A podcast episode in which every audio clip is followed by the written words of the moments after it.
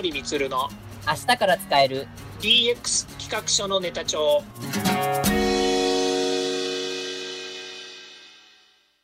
こんにちはサートプロの近森光ですこんにちは。アシスタントの堀内隆です。この番組は IoT、AI の教育事業の専門家、近森光が DX、デジタルトランスフォーメーションについて実際の事例を交えながら DX とは何か、DX でどんな未来ができるかをご紹介いたします。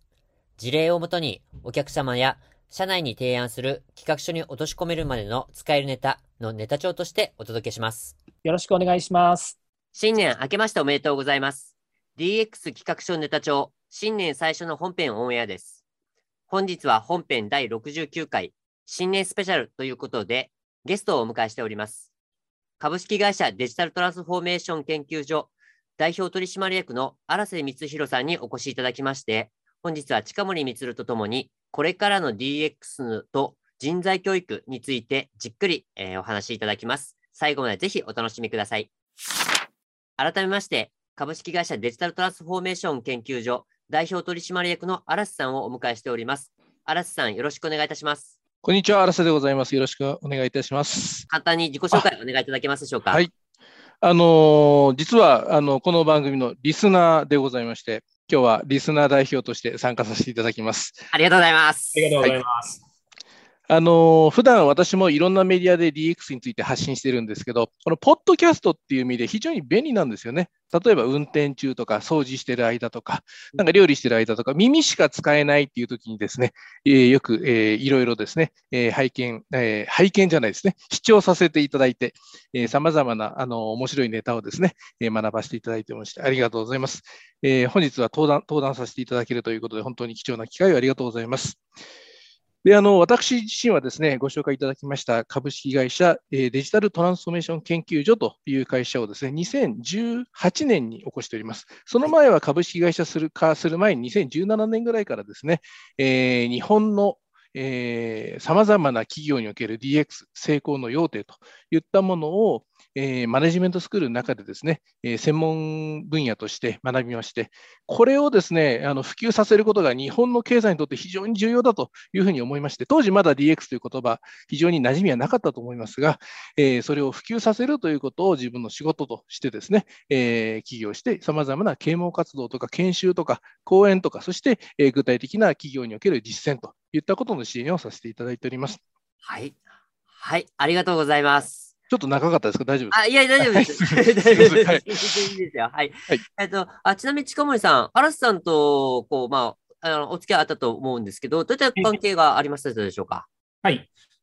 これですね実はあの嵐さんとこう知り合ったのは最近なんですよねはい。そうです。えーそうですね。で、私、あの IT の教育機関をやっていて、で、講師の先生があ周りにいっぱいいるんですけれども、まあその講師の先生の中にですね、マーケティングのスペシャリストの方、専門家の方がいましてですね、その人に、えーマーケティングのですね、マーケティング入門みたいな形の、えー講演をお願いしたんですね。講師をお願いしたんですけど、その方からですね、荒瀬さん紹介していただいたんです。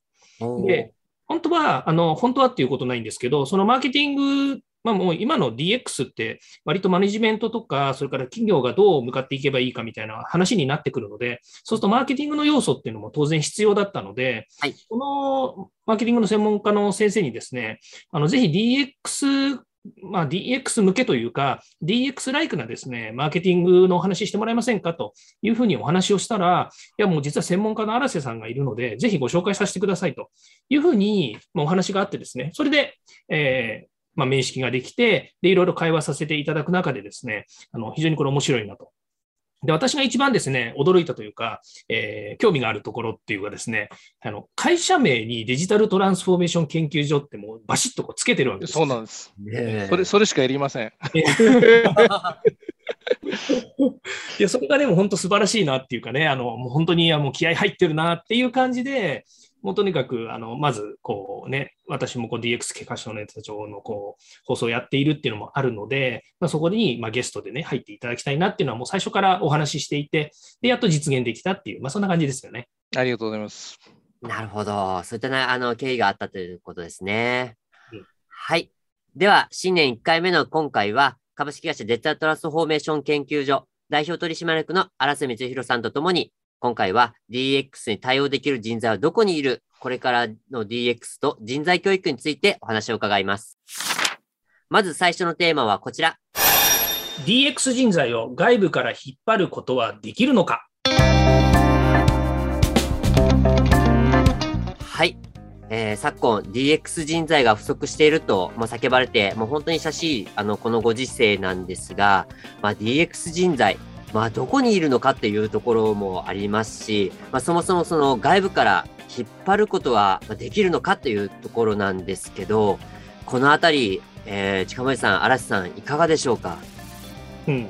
そうですね、まあ、ここのあたり、専門的にですね嵐さんがいろいろ研究されたりもしてると思いますので、嵐さんの、ね、お話を聞きたいなというふうに思うところもあるんですけれども、まあ、私の方からですねこれ、少しお話しすると、ですね DX 人材がいないっていうふうに今言われてるんですけど、これ、毎回毎回ですね、えー、国の大きなテーマだったりとか、それから、えー、こういう IT の方向性が出てくるとですね、必ず人がいない、人がいないって叫んじゃうんですよね。うん過去にもですね私が2006年に会社を立ち上げた時の、まあ、その時の大きなテーマっていうのは割とまあ組み込みの人材がいないというようなことを言われてました。でその後ですね、まあ、いろいろ人材いないとセキュリティの人材がいない。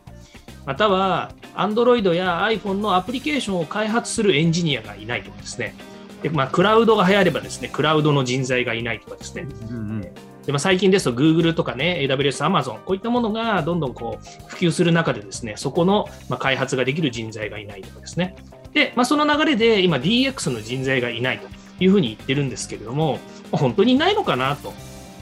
それかもしくは DX の人材っていうのが正しいのかななんていうのはすごく感じるところあるんですよね。この辺、嵐さんいかがですかね？そうですねあの、すごくこれ重要なテーマで、本当に DX 人材が欲しい取れないとおっしゃってる会社多いと思うんですけど、たまたまなんかあの人とコミュニケーションしてるときに、DX 人材が取れないと言ってる会社って、アナログネイティブな会社だよねなんて話をよくするんですね。アナログネイティブな会社から見ると、まあ、要はデジタルネイティブとかデジタル人材が欲しいという意味で DX 人材って多分おっしゃってるんだと思うんですけど、その近森さんが今おっしゃったような、例えばアンドロイドを開発できる人材とかいう具体的なですね要件に全然落ちずにですね DX 人材募集って言ってる会社いっぱいいて、これ、結局何がしたくて、どんな役割の、どんな組織のどこの部分を補強したいのかっていうのが全くわからない募集って世の中にいっぱいあるんですよね。うんうん、それでただお金を積んだら人が来るんじゃないかと思ってると大間違いだと思いますので、まず、うちの会社の DX 人材とはどんなものなのか、何ができなきゃいけないのか、そしてどんな、えー、役割を果たしてほしいのか、そこをしっかりと、えー、定義した上で、ぜひ募集をした方がいいというのがまず1つ目ですね。うん、なるほど。今のお話をね、お借りすると、はい、アナログネイティブな会社が本当にそこを定義できるんですかねっていう部分、うん、そうなんですよ疑問になっていて、じゃあ、近森、お前が定義しろと言ってもですね、その会社の本当の意味での、えー、人材とか、本当の意味での欲しい、えー、場所っていうのはどこかっていうのは、簡単にはやっぱ把握できないですよね。そうですね多分アナログネイティブな会社ほど、もう全くよく分かんないままに募集してると思うんですよね。うん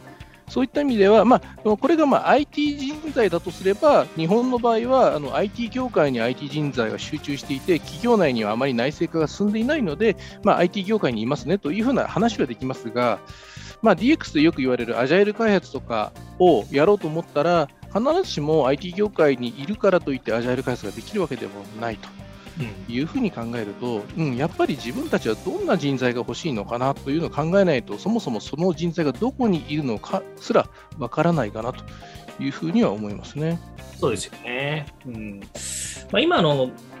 このテーマでもあります、まあ、デジタルトランスフォーメーション DX ですね。はい、でこう DX っていうと、まあ、2つに分かる分けられるとよく言われていて、まあ、はい、部分とトランスフォーメーションの部分、はい、この2つが掛け合わされて、DX と言ってるんですけど、なんかこう、世の中のまあ、一般的なっていうのが正しいかどうか分かんないんですけども、いろんなお話を聞くと、このデジタルに振り回されてる、デジタルというキーワードに振り回されていて、まあ、デジタルの専門にならなきゃいけないんじゃないか、もしくはデジタルの専門家を採用しなきゃいけないんじゃないかっていうふうに見えてる。そんなふうに感じるんですけど、どうでしょうかね。はい。あのすごく重要な部分であの、まあ、デジタルトランスフォーメーション、いろんな解釈されている方は世の中にいらっしゃると思うんですけど、私は今あるビジネスモデルやプロセスの一部を IT 化することは DX ではなくて、このビジネスモデルやその価値提供の仕組み自体をデジタルを前提にアップデートすることが DX だと思ってるんですね。だからその結果として組織とか組織行動が変わっていくというさまざまな変革があって、その変革を成し遂げるためには経営主導でなきゃできないんですけど、えー、っとそういった意味では、デジタルとか IT の専門家を連れてくると IT 化はできると思うんですけどそのビジネスとか自分たちがどのように価値を顧客に提供するかというところに遡ってしっかりと、えー、プランをしてそれをそのデザインを実行するということはできないと思うんですね。そういった意味ではある程度そのマネジメントとか戦略という視点での知識も必要だし当然デジタルこのことも知ってなきゃいけない。デジタルのことを知ってて当たり前という前提だと思うんですけどそういう人材がやはり必要かなと思いますので単にねその開発したことがありますって人を連れてきても、で、何すればいいんですか？で終わってしまうんですね。つまり、どんなことをこの会社では実現したいのか、そのためにどんな変革をしなきゃいけないのか？っていう、ある程度、上位のビジョンを決めないことにはですね、えー、必要な人材とかスキルというものがなかなか定義しにくいんではないかなというふうに思います。うんうん、そうですよね。で、このお話、いろいろね、あの今、嵐さんからね、こう説明していただいているお話のくだりをですね、これもっとどんどん聞くとですね、まあ、いろんなね、こう視点、いろんなこう、えー、見え方でこうお話が聞けるんですけども、なんせあの今日の収録もあの、えー、そんなに長くはね、こうできないところもありますので、はい、今のところ、ですね、お話の流れの中からですね、えー、冒頭言ったテーマのところのですね、その DX の人材を外部から引っ張ることができるのかというふうなことなんですよね。で、これは引っ張ることもできるでしょうし、引っ張ることもできないんだっていうことなんですけど、どうも巷ではですね、なんか年収が高いと。まあ、あの場所によってはこう1000万以上ね、はい、あるみたいなことで、人材取れねえぞっていうふうなお話もあるみたいなんですけど、その辺どう思います？そうですね。あの、まあ、データサイエンティストが年収高いですよっていうのはまだ分かるんですけど、DX 人材という言葉があんまり定義されてない中で、まあ、その DX 人材って年収高いよねって言っても、なんかピンとこないところはあるんですけど、私はあのもちろん外から採用してくるということは非常に重要ですし、多くの中小企業や中堅企業では外からの採用なしには、えー、多分 DX できないんではないかと思うんですが、それと同時に、やはり今、その組織の中でビジネスを知っている、顧客を知っている、自分たちのサービスや商品を知っている人たちが、えー、デジタル、あるいは DX って何することなのっていうことを学んで、内部からその育成を進めるということが、やはり私は必要だと思いますので、両輪でぜひやっていただきたいと思います。そうですね、うん。まあ、その内部からの、ね、育成っていうのはすごくいいあの話だと思いますが、まあ、そのあたりはまた、えー、後の方でですね、えー、詳しくお話聞ければなというふうに思うんですが、まあ、今日の今日というかですね今回のですねその外部から引っ張れるかどうかっていうことに関して私はあのまあ、実は引っ張れもするし引っ張れないもするよなっていうふうに思っていてまさにその原田さんがおっしゃってるですね定義の問題ですよね。でもう一つはその社内で育成を、えー、した方がいいというのは私も本当賛成で、あのこれはあのなぜかというと、やっぱり DX 自体のトランスフォーメーションするって言ったときに、その企業が求めているものは何なのか、その目標やビジョン、そういうのはあると思うんですけども、それはですね、その会社の中でしかやっぱりわからないことがあるんですよね。企業の文化もそうですし、はい、会社のやりたいこと、将来、未来、そういったものは会社の中でしか解決ができないので、あの DX 人材を外からですね簡単に引っ張ってきてさあやれっていうのはなかなか無謀だし無茶だろうなと思うので、まあ、嵐さんがおっしゃってることっていうのはすごく同意します。そうですね。DX 言ってるとき企業によって DX で何をしたいかって違うわけですよね。だから DX 人材だろ、来てくれ。じゃあお前 DX やってくれって言っても、じゃあ何したいんですか ?5 年後、10年後、この会社どうなってたいんですか？その質問に答えられなければ、人材だけ来ても何もできないということですね。はい、ありがとうございます。ね、今おっしゃったように、あのね、内部と外部、こう両輪で、えー、展開していくことが必要っていうところっていうのは、すごく模倣に陥るところがありますので、ぜひね、この、あの、両輪でやっていただくっていうことを実践していただければと思います。続いてのテーマはこちら。アフター DX のことは考えているか？続いてのテーマはこのアフター DX のことは考えているかなんですが、まあ、DX、DX というふうに、まあ、DX が叫ばれているんですけど、じゃあ DX した後のことっていうことっていうのは具体的にどのようなことが想像されるのか、そして DX 以降のことですね、要はアフター DX とここでは呼んでるんですけど、どういうふうな世界になっていくか、世界にしていくかっていうところっていうのは、具体的に考えられているのかなっていうところをちょっとテーマにお話を伺いたいと思います。はい。まずですね、私の方からお話ししたいことはですね、あのこの番組のこう DX ですよね、このデジタルトランスフォーメーションという中でね、DX 化っていう言葉をあまり使わないようにしてるんですよね。はい、うん、でそれはもうデジタルトランスフォーメーションしたみたいな話になっちゃうと、ちょっとね、こう意味合いが変わってくるので、この番組の中では DX 推進っていう、DX を推進するんだっていうような、まあ、イメージをよく話してますよね。そうですね。うん、あのこの話を聞きたい方はですね、過去の放送全部聞いていただくと、なんとなく そうですね、ぜひ。全部全部ですね。はい。はい、とてつもないことになっちゃう。そうなんですで、えーまあ、今回ですね、このアフター DX っていうふうに言ってるんですが、まあ、企業によってはですね、今もう WithDX のところが多いんですよね。まあ、もしくは、これから DX 推進しましょうと言っている企業さんも多いと思うんですね。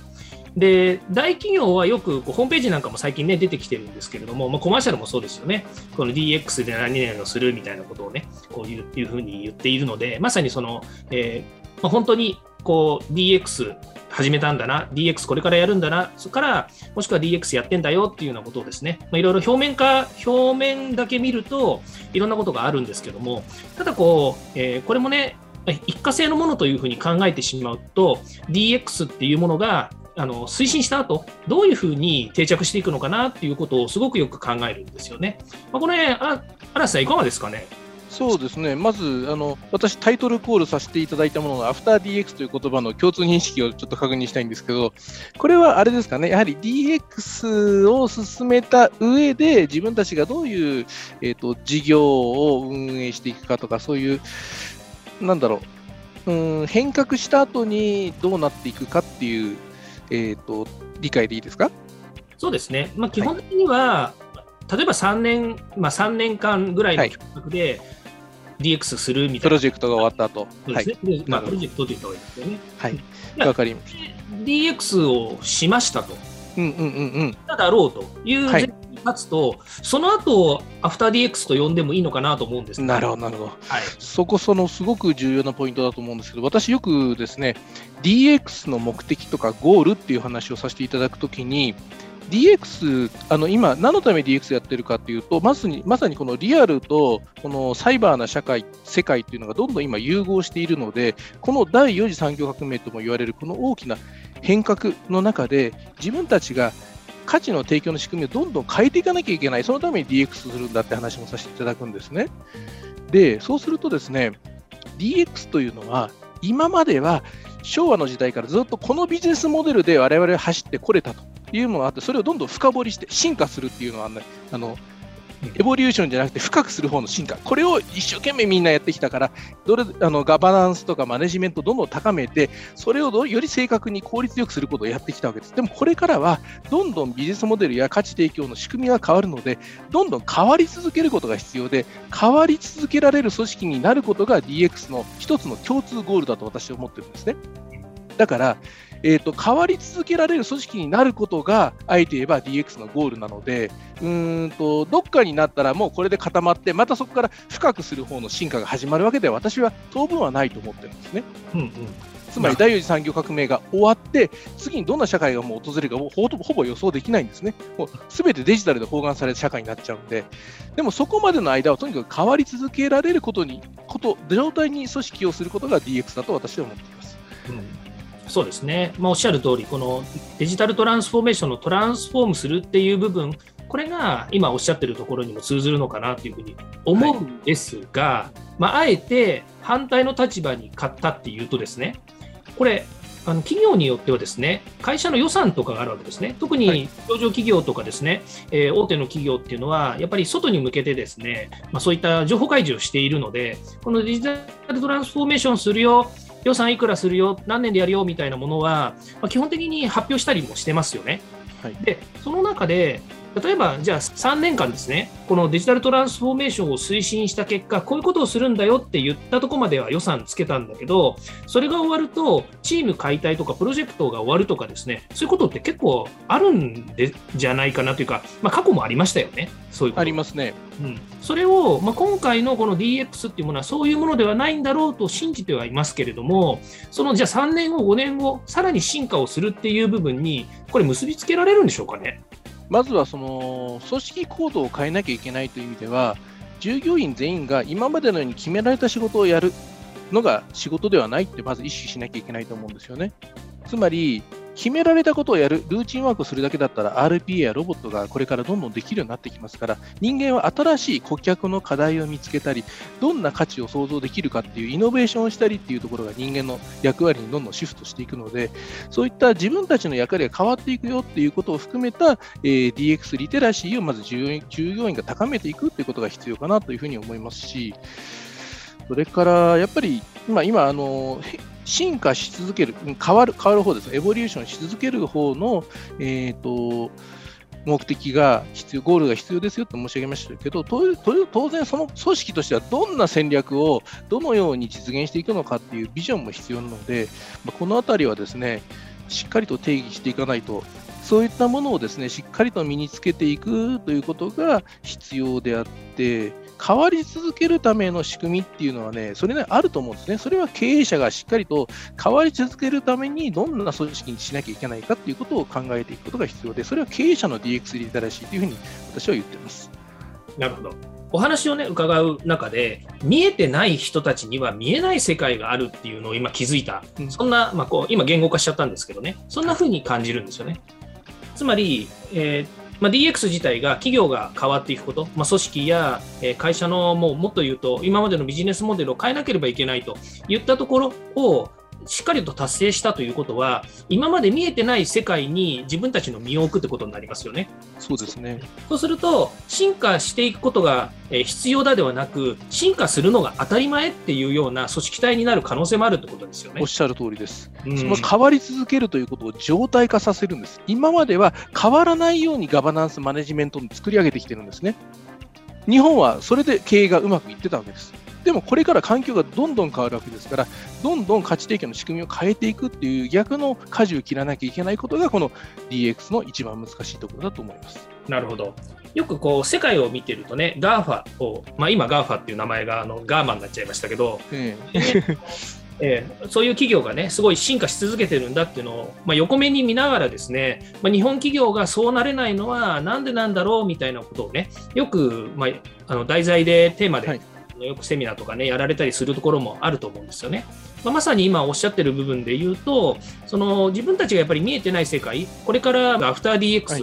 まあ、こういったものをあの進めていく上で、今のお話のように、状態化していくってことはとても重要なことですね。そうですね。で、それが今まで成功してきた経営者ってできないんですよ。自分はこうやったから成功してきたっていうところをたくさん持ってらっしゃって、こうやったら、えーと、競争に優位になれると、競争優位になれるということをいろいろ信念として持たれてるわけです。それを一回忘れるとまでは言わないですけど、それとはまた別の世界がやってくるんだということをしっかりと認識していただいて、どのように自分たちの組織を変えていくのか、事業を変えていくのかという視点に立つということが重要だと思います。うん、なるほど。ちょっと横道それる話なんですけどね。あのデジタルトランスフォーメーションしかりなんですけれども、今、こうえーまあ、今日の、ね、この放送は2022年に放送しているものなので、はい、2021年、去年ね、デジタル庁ができたわけですよ。はい、デジタル庁ができるまでの過程でね、こう日本がデジタル、デジタルって言って、まあ、最終的に去年の9月、デジタル庁ができたわけですけども、はい、デジタル庁が、えー、できている今のタイミング、補助金とか助成金とかね、デジタル関連のもの、すごいいっぱいあるんですよね。はいでこれがね、いつまでも続くわけじゃない。だから企業、中小企業や、えーまあ、大企業もそうなんですけど、そういったね、助成金とか補助金を使いながらも変革しなければいけないんだっていう覚悟はあるんだと思うんですけども、じゃあ3年後とかね、えー、4年後とか、こういった助成金、補助金がなくても、自走し続けられるのかっていうところは、あのすごく大切なんで、そうしてほしいとは思うんですけども、本当にそういう覚悟が持てるようになるのか、そういったところはどうでしょう？うん難しいですね。あの助成金とかって結局皆さんなんかその助成金あこれだったらなんか申請できるねって言って申請されていることが非常に多いと思いますので本質的な DX をやってい、えー、こうというふうに考えていらっしゃるところってまだまだ少ないと思うんですね。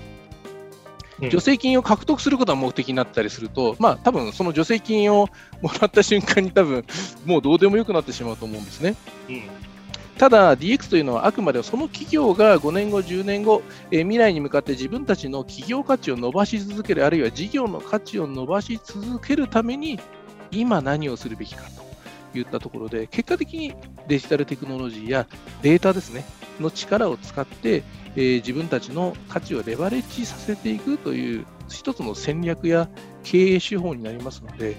あ、そこをしっかりと認識して取り組んでいただく、えー、企業が増えればいいなと私は思いますが、助成金がどの程度それにね、あの有効なのかなというのは、ちょっとまだまだあの未知の部分があります。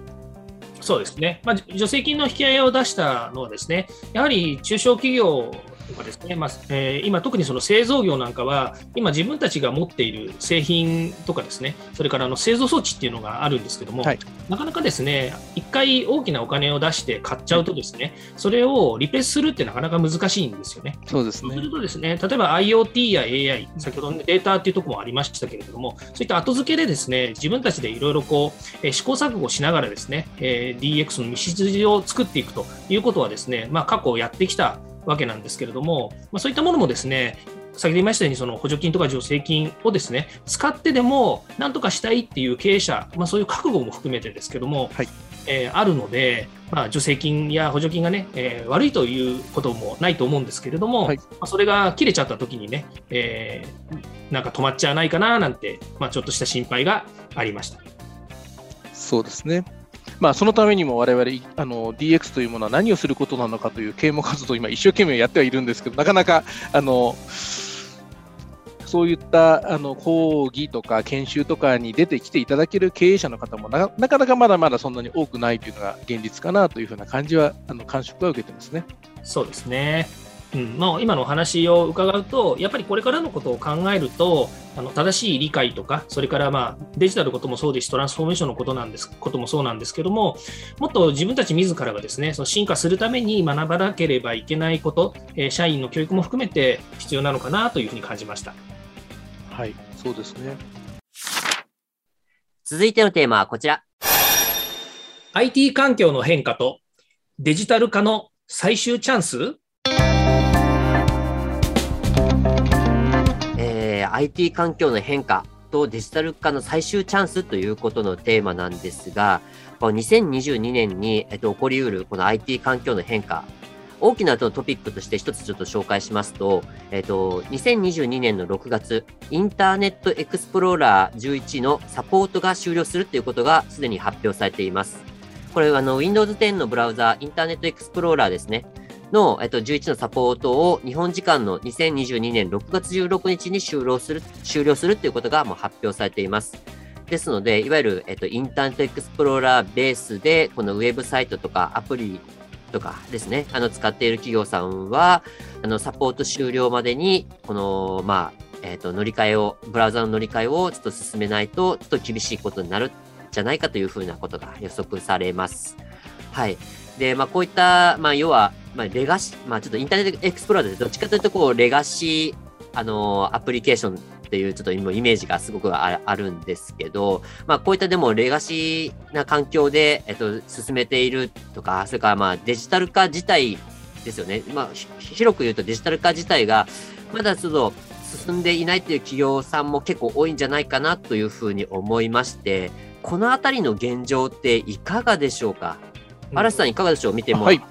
あのまあ、IE というのはあくまでも、まあ、ワンオブゼムではあると思うんですけど、例えばこれを一つとっても、まあ、こういった OS のサポート終了とか、あのブラウザのサポート終了を意識するぐらいであれば、まあ、今はあの中小企業には本当に便利な SARS がたくさん出てますので、まあ、ホームページを作って管理するなんていうものも含めて、えー、例えば逆に何かメールを送る、CRM をやるとか、含めて、あのできるだけクラウドのサービスを使えば、まずはいいのかなというふうに私は思います。ただ、そういったものが世の中にどういうふうに存在してて、どういうふうに使いこなすと何ができるのかというのは、もちろんちゃんと理解する必要があると思います。うん、そうですね。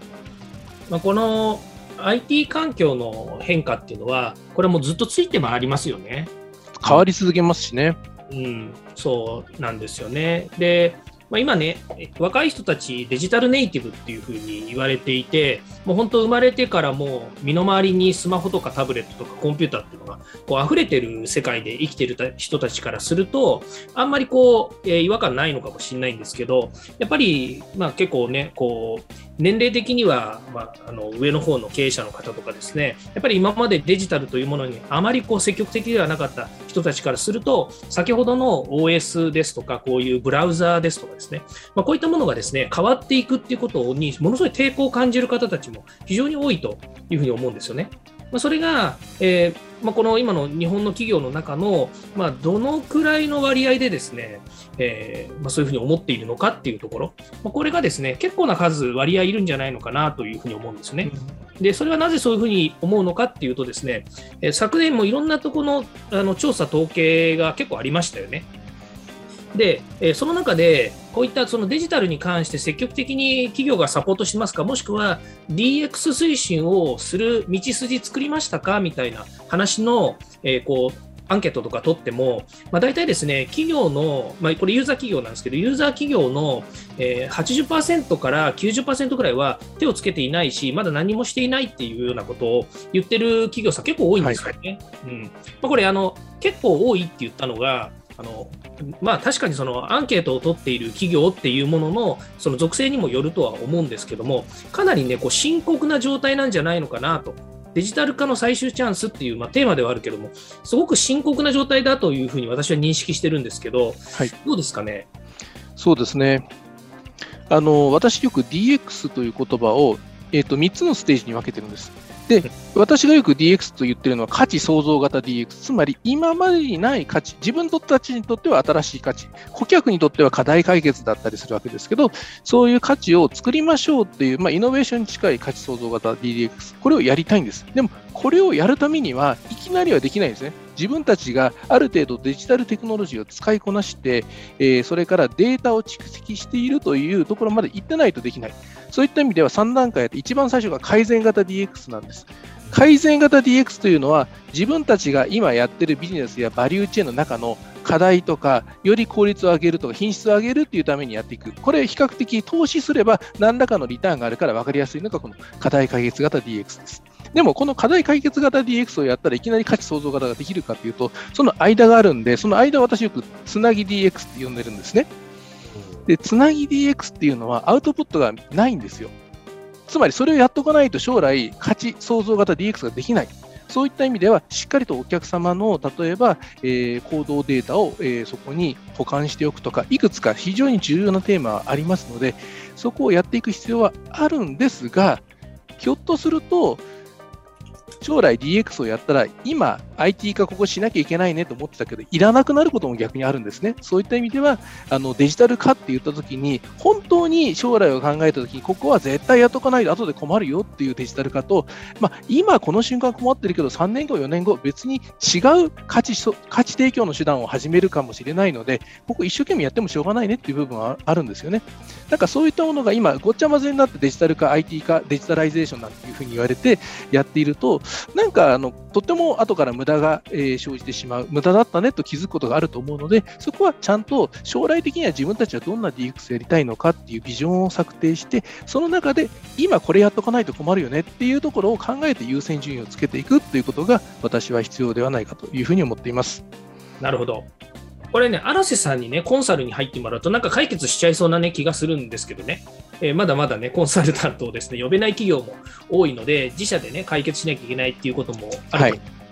でね、今のお話でいくと、そのつなぎ DX っていうのはすごく私、今、腑に落ちたんですけれども、結局、えー、今こう、デジタル化さえできていない、このデジタル化の最終チャンスって言ったのは、はい、デジタル化さえまだ手をつけていないって企業もいっぱいあると思うんですね。はい、でねあの例えばその私がよくあのお邪魔している中小企業製造業とかってあのもう古いね Windows8 とかの使ってねデータ集めてたりとかあのかそのシステムを管理してたりするっていう企業も結構あってネットワークをつないだ途端にねもうボロボロになっちゃうんじゃないかっていうんで全く動かせないあの会社さんもあるんですよね。はい。でそこをね、まあ、なんとかしようとかっていう話の流れの話ではないんですけれども、うん、そのつなぎ DX っていうお話をこう今聞いたときにね、はい、そのはなんとかもうデジタル化をこの先どんどん進めていきたいんだっていう気概のある企業は、ね、きっと残っていけると思うんですね。はい、ただいまだそのデジタル化に懐疑的というか、あのそういうことにね、全く興味のない企業も多いっていうところがあったときに、うん、これどうなんでしょう、最終チャンス、言い換えると、はい。えー、残れない企業があるっていうふうに見えちゃうんですけど、どあのおっしゃる通りだと思います。あの今その産業というのは、やはりデジタル化を、えー、てこに、どんどん、えーと、やっぱり集約される方法があると思うんですね。ですから、本当に、えー、自分たちしか提供できない価値を提供しているところは、それをうまく、えー、デジタルサービスにしていって、大きく飛躍することができるかもしれませんが、逆に言えば、うん、なんか他の会社が代替できるという価値を提供しているところは、地政学的なメリットとかがどんどんなくなっていくわけですね、デジタル化が進んでいくと。たまたま近くにいて通貨で話しやすいからあそこに頼もうという関係のお客様いっぱいいらっしゃると思いますけど、そういった方々や、えー、そういった方々の窓口やがデジタル化されてしまったり、でそういう方々の経営者がそもそもあの高齢でまたあの代が変わったりすることによって、徐々にそういったマーケットっていうのは小さくなっていくので、えー、アナログの世界でずっと生き残っていく事業っていうのはあと30年ぐらいが限界かなと思っていて、それ以降を生き延びて生き延びていくためには、やはりデジタル化しなきゃいけないんですけど、そのデジタル化がじゃあできないっていう場合に、まあ、多分道は2つぐらいしかなくて、1つは経営者を変えてしまうという方法で、まあ、高齢の経営者の場合は、まあ、無理にね、あの最近、日本の会社ってその会社を売るとなると、すごくなんか自分はあの惨めな、え、印象を受ける方が多いと思うんですけど、まあ、アメリカではエグジットするっていうことで、非常にあの経済的にはあの、まあ、一番のゴールの一つなわけですよね。つまり、もっと若くてデジタルに強い経営者に譲る、あるいはオーナーシップを譲る、え、譲渡するという形で、企業や顧客や商品がもっと、あるいは従業員が幸せになっていく。まあ、そんなプランが描けるんであれば、それも一つの道だと思います。あとは、あの、逆にもうデジタルに一切投資せなしないでですね、アナログな世界の中でしっかりと収益を確保して、え利益が出せるんであれば、最後までもアナログの世界の中で新しい投資をせしないで、自分たちが金のなる木と言われる、その美味しいところだけをずっと取りながらですね、えーと、最初最終的には会社を、まあ、畳むっていうところも含めて、えー、考えるというのも一つの、えー、策かなという私は思います。うん、なるほどちょっとちょっと辛いこと言いますけど、はい。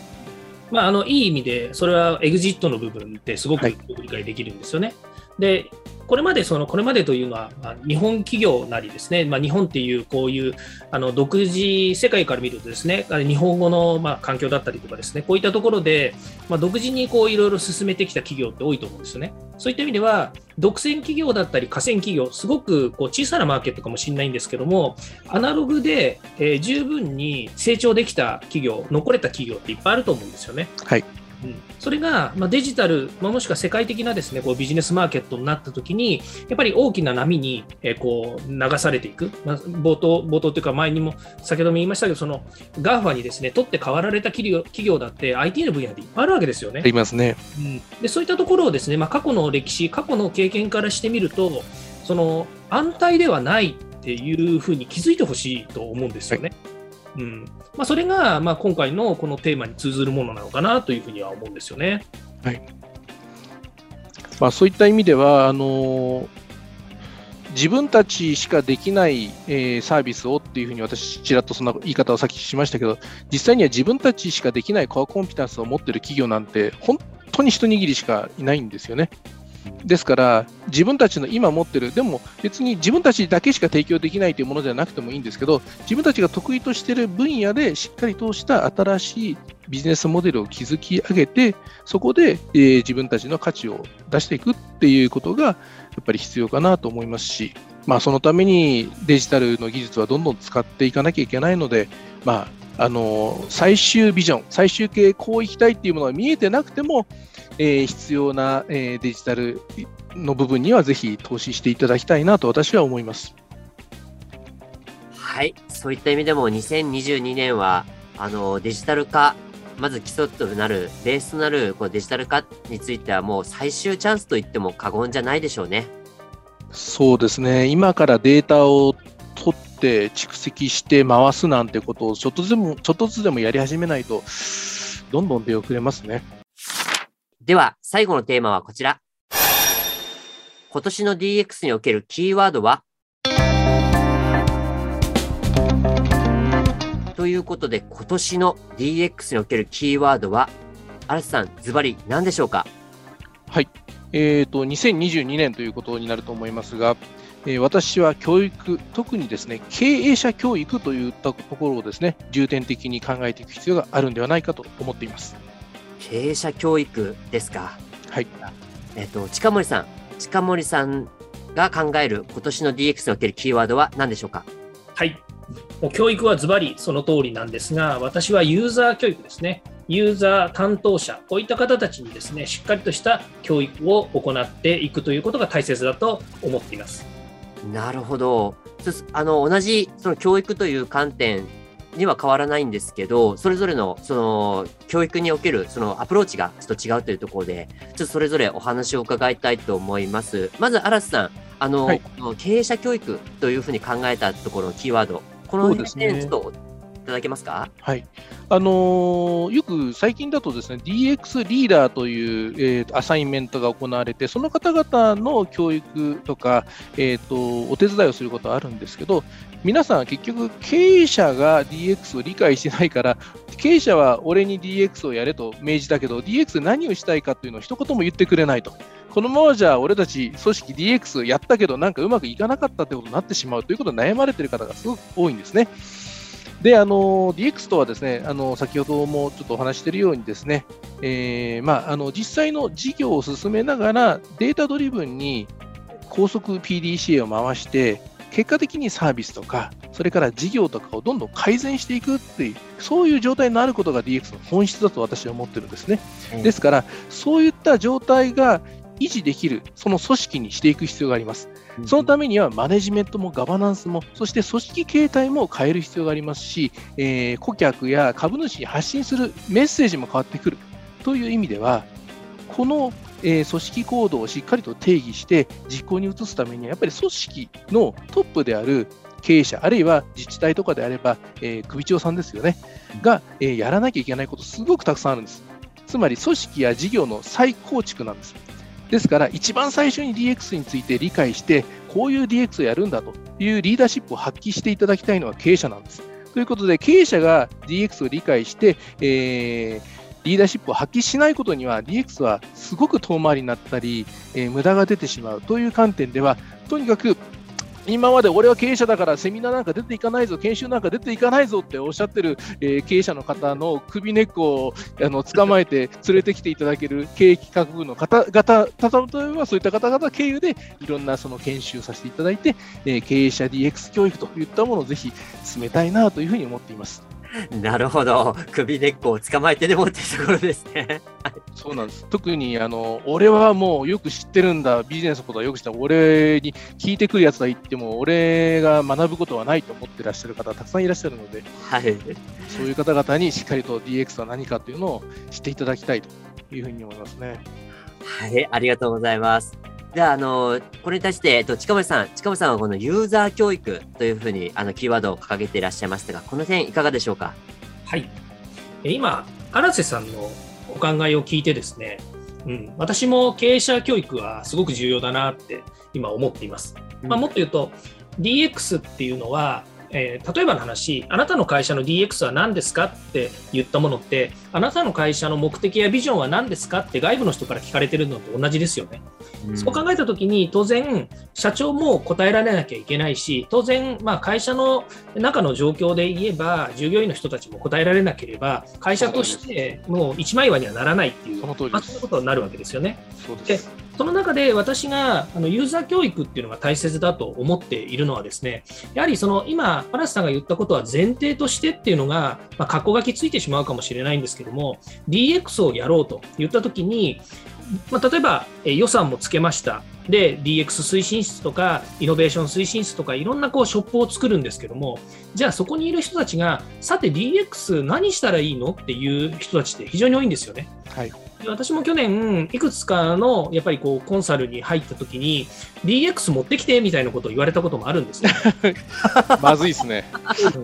DX 買いたいから持ってきてと、なんか商品のようにですね言われるんですけど、いや違うでしょっていう話はして、まあ、そこから話はどんどんですね教育のとこに行って、まずはじゃあ、あの皆さんの教育、それから会社の中でのやっぱりこう要件定義をしていきましょうねみたいなことは当然入るんですけども、やっぱりそういうプロセスのですね一つ一つっていうものを、やっぱりなかなかまだ理解できていない企業さんもいるんですね。はい、で別にこれは DX に限ったことでもないんですけども、結局、これまでの話で言うと、外部の教育や研修になかなかこう参加するっていう状態をですね、企業が作れてないんですよね。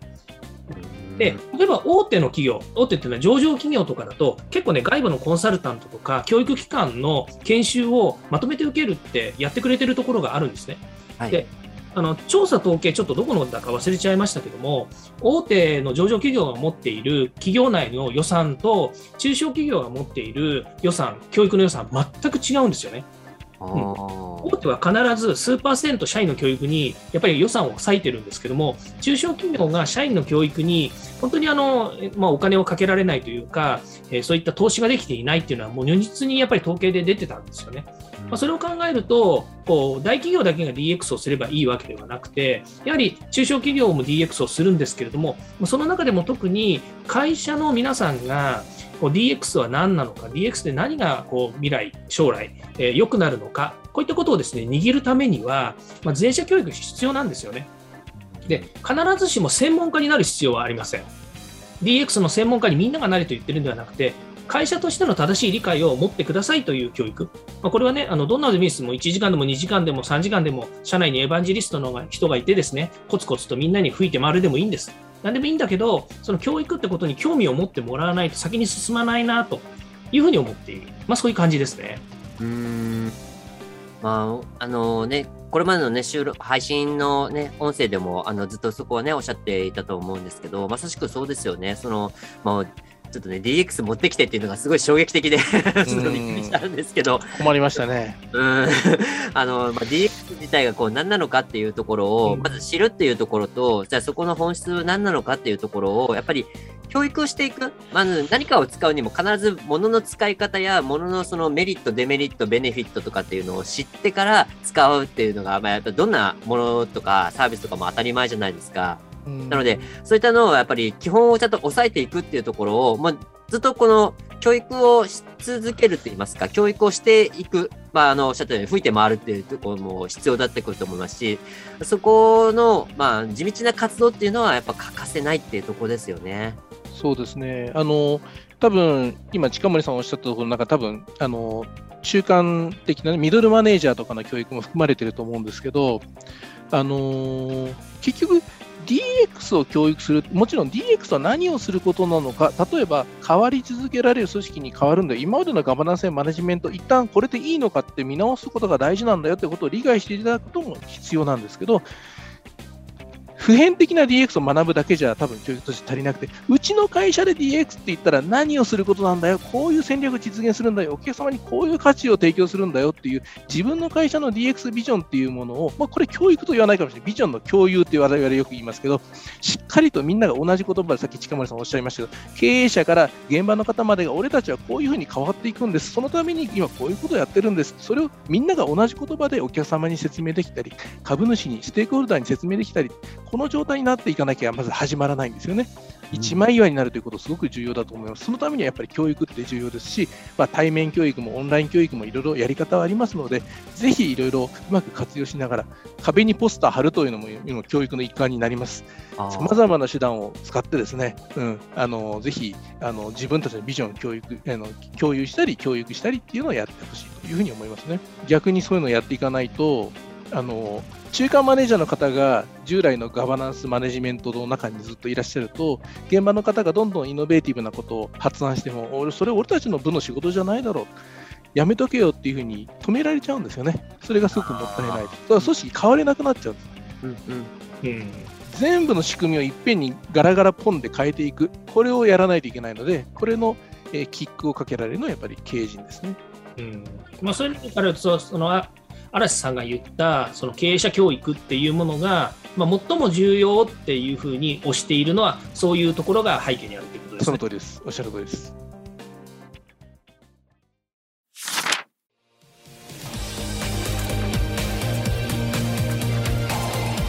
今回は本編第69回新年スペシャルということで、ゲストに株式会社デジタルトランスフォーメーション研究所代表取締役の嵐さんにお越しいただきまして、えーと、近森さんとともに、えーと、これからの DX と人材教育について激論を、えーと、いただきました。近森さん、いかがでしたでしょうか？はいもう新年早々ですね、第1回でですね嵐さんとこう対談できたこと、これはもうすごくもう価値のあることですし、本当にいいお話をですね聞かせていただくのと同時にですね対談できたことを本当に感謝したいなというふうに思います。まあ、これですね、放送を聞いた方もですね、えこの放送を通じてですね、少しでも DX 推進、それからデジタル化の流れにですね、どんどん乗っていただければいいなというふうに思います。それからちょっとだけ、あのご紹介したいんですけど、私 IoT、えー検定というですね、団体の方で、今ですね、活動してるんですけども、そこでですね、えー DX の新しい認定で、プラス DX っていうですね、ユーザー向けの検定制度がですね、まあ認定なんですけれども、始まっています。ぜひですね、そちらの方も、えーご興味を持っていただけたらというふうに思いますので、よろしくお願いいたします。はい、ありがとうございます。では最後、嵐さんからのお知らせをお願いいただけますでしょうか？えーありがとうございます。本日は貴重な機会をありがとうございます。えー、とちょっとだけ私の方から、あのーこんなことをしてるっていうのを追加で補足させていただければと思います。あのー今、DX という言葉が一人歩きしてて、非常にあの知名度は上がってるんですけど、えー DX という言葉のだけでは、何を実現していいのか、いまいちわからないという会社がやっぱり多いので、今、あの DX という言葉を最初に2004年に定義したエリック・ソルターマン教授という方に、え弊社のあのエグゼクティブアドバイザーになっていただいておりまして、日本で DX を正しく進めて成功させるためにどうあるべきなのかといったことをいろいろ話している中で、DX の定義といったものを今、え改定しています。つまり、もともと2004年に作った、え DX の定義というものが、え新年早々に新しく、え改定されたものが出ますので、えそれにそれに基づいて、え DX を理解していただいて行動していただいた方がより、え正しい DX ができるかなということで、え我々今活動しております。それとですね、あのやはり組織を挙げて、この先ほども出たような DX リテラシーを高めたいという方向けには、え私ども弊社で、え DX 実践道場というオンラインスクールを運営しております。こちらは個人でも法人でも加入していただくことができます。で個人向けはですねあのこの放送を聞いていただいた方にはクーポン発行しますので、まあ、最初2ヶ月無料で聞けるというようなことをやりたいと思いますので、よよろしければぜひ活用ください。それから自治体というセグメントの DX も少しやっておりまして、えー調査レポートというものを先日公開いたしました。えー弊社のホームページでダウンロードできます。えー自治体はですね民間以上に、え組織行動がですね、え従来とこれからのあるべきものというのがすごく変わってきますので、課題の多いセグメントなんですね。えこちらもやはり首長さんの DX の理解と行動というのが重要となります。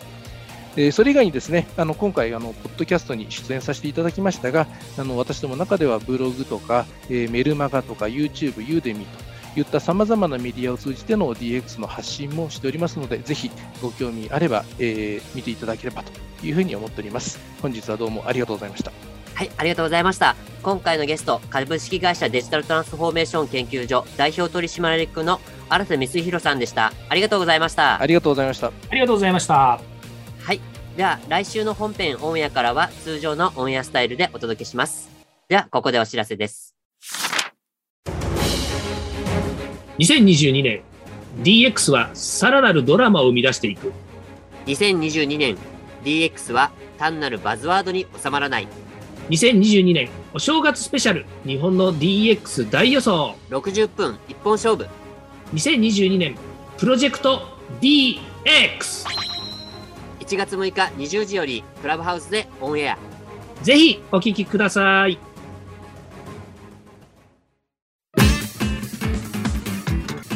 では、そろそろエンディングの時間になりました。今回お話ししたことが、社内社外問わず、企画提案のネタになれば嬉しいですね。毎日更新、近森光の DX 企画書ネタ帳は、Spotify、Google、Apple 各種ポッドキャストおよび Amazon Music で配信しております。チェックしておきたいという方は、ぜひいいねやフォローお願いいたします。また、もう少し詳しく聞きたいという方は、Facebook で近森光で検索、または東京都代々木にあります株式会社サートプロのホームページまでお問い合わせお願いいたします。よろしくお願いします。それではまた来週。また来週。